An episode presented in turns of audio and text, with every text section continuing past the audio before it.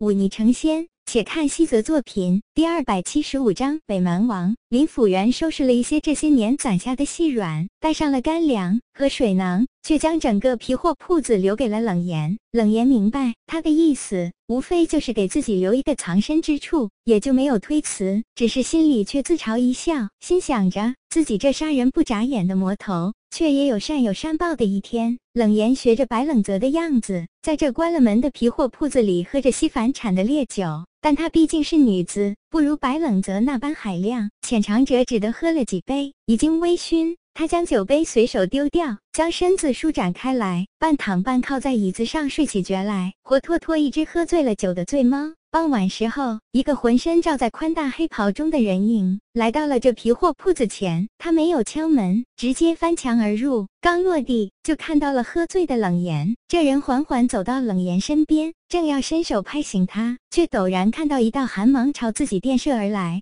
这人反应很快，左手迅速挡在面前，那寒芒刺在他手心，居然发出金铁交击的声音来。是你？冷言睁开一双早已没有醉意的双眼，扬起脸笑道：“我说这是何方神圣？居然连我的刃血钩都失手了。”二白摘下头上的斗篷，露出一张生满了白毛的脸，皱眉道：“你怎么也学那家伙喝起酒来？想他了？”冷言直言不讳，也不知说的是真是假。他坐直了身子，伸了个。懒腰，这才站起来开口道：“今夜再去一趟金帐王庭。”我去，你留在这里。二白上前两步，一手捞起酒坛放在嘴边，咕咚咕咚几声喝了个干净，意犹未尽的擦了擦嘴上的酒，嘟囔道：“这酒太差了些，比平州城里的可差得远了。”冷言抿嘴一笑，却反问道：“你去做什么？”那些巨力士们正守株待兔呢，你若去了，他们必定还会给你下套，让他们下好了。二白满不在乎的说道：“我之前不过是故意示弱。”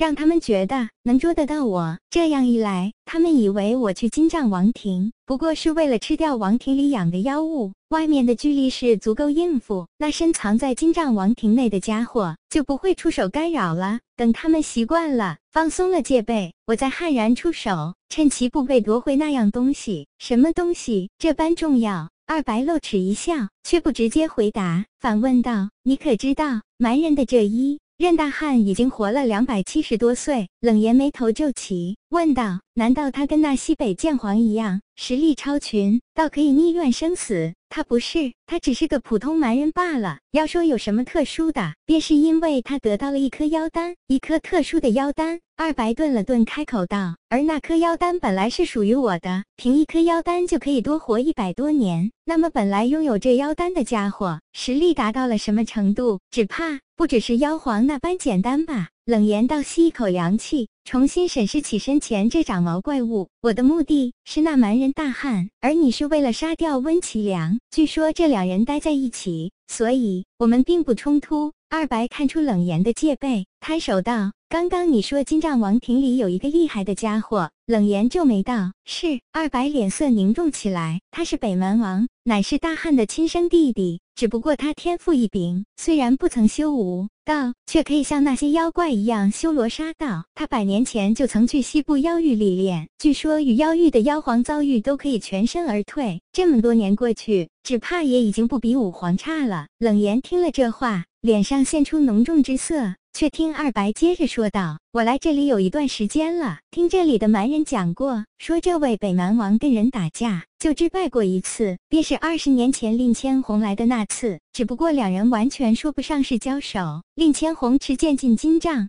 王庭想要跟大汉讲道理，北蛮王率领麾下蛮人勇士挡住了令千红的去路，还没有来得及出手，令千红伸手一抓便锁住了北蛮王满身的气机，接着随手一丢，就将这实力媲美五黄金的北蛮王丢到了极北之地深海之中。等北蛮王赶回来，已经是半月之后。二白摇了摇头，有些感慨道：“我早就知道当年自己养了一个小怪物，却没想到怪物到这种程度。你养的？你是说令千红？”冷言轻声道：“算是我领上门的。”二白眨了眨眼，不过那小子不像白冷泽这般听话，他特立独行，而且不服约束，做事不计后果，所以才会这般早亡。他悟道之后，并没有遵从我们的约定。我那一大堆仙家珍宝，算是为了白眼狼。冷言惊讶于面前这怪物的身份，略作沉思，突然问道：“这些事情想必是极为机密之事，为何要告诉我？”二白哈哈一笑，开口道：“也不算是什么机密之事。白冷泽那家伙。”也是知道的，我们只见过一面，我不觉得只交过一次手的你我能够彼此信任到可以交心的地步。无妨。二白摊了摊手，虽然我离开之后不知道你跟白小子发生了什么，不过既然他能把看家的易容术都交给你，可见你们关系不浅。既然他信任你，我自然也信任你。这话说的暧昧，不过冷言的脸色反倒缓和了下来。他。嘴角轻笑，说道：“我们关系当然不浅。若我回去，他可是要娶我为妻的。”哈哈，小丫头，不要哄骗我，这话我可不信。二白挥了挥手，那家伙是有心上人的。听到这话，冷言脸色一僵，但随即释然。也对，那家伙跟自己是不同的。自己从小投身墓穴，为了不留破绽，早早就斩断了七情六欲。可是他不同。他只是一个潇洒四方的游侠儿，哪里会没有一个两个的心上人？不过那又怎样？冷言撇了撇嘴，自己能不能活着回去，还是两说。再者说，自己从小要做的事。